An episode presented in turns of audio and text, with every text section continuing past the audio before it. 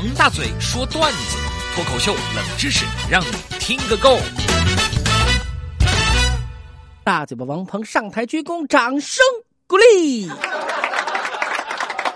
今天来说说家里面的事儿。哈，我有个远房表弟啊，去相亲了啊，因为春天到了嘛，对吧？万物复苏，萌动的季节。那么结果相亲的时候呢，第一次见了个女的，问我表弟：“你谈过恋爱吗？”我表弟说：“呃，我我没有谈过。”女方一听，嘴巴一撇，嫌弃的走了。我的妈，都没得谈过恋爱，这么大的人了，肯定木头疙瘩哎，不能要。第一个不行，见第二个，第二个女方就问我表弟：“你谈过恋爱吗？”表弟学乖了，第一次说没有谈过，这次说有不就行了吗？哎，有谈了好几次恋爱了。女的一听。呸！花心大萝卜，不跟你谈。好了，第三次表弟变被动为主动，还没等女方谈呢，他自己抢先问对方：“哎，你有没有谈过恋爱啊？”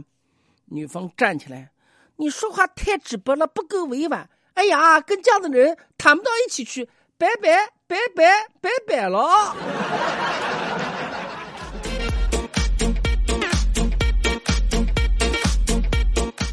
远房表弟碰到的这种情况，我们把它称之为爱情选择题。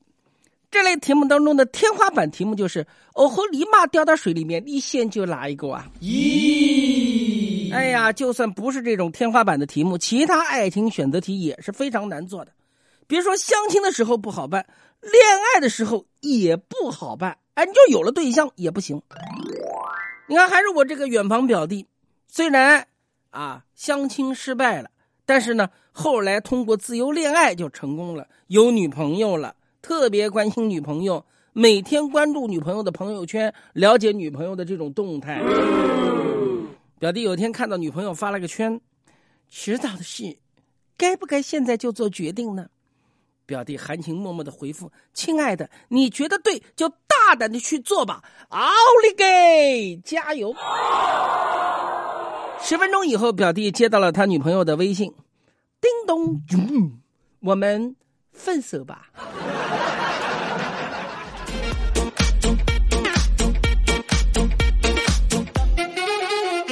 所以，爱情的选择题有时候要灵活和机动啊！你要去充分的判断。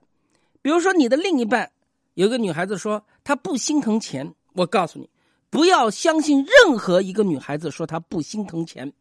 但凡出现不是钱的问题，那必定是钱的问题。同理啊，女孩说：“我不接受你，不是因为我不爱你，不是因为我不帅，不是因为你不帅，而是因为我们性格不合。不要相信，就是因为你不帅，长得太丑。”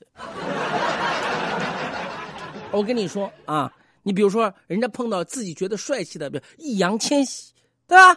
没有女孩会跟易烊千玺性格不合。女孩说：“不管他是什么性格，我们都特别的合。”一问你是什么星座，我是为你度身定做。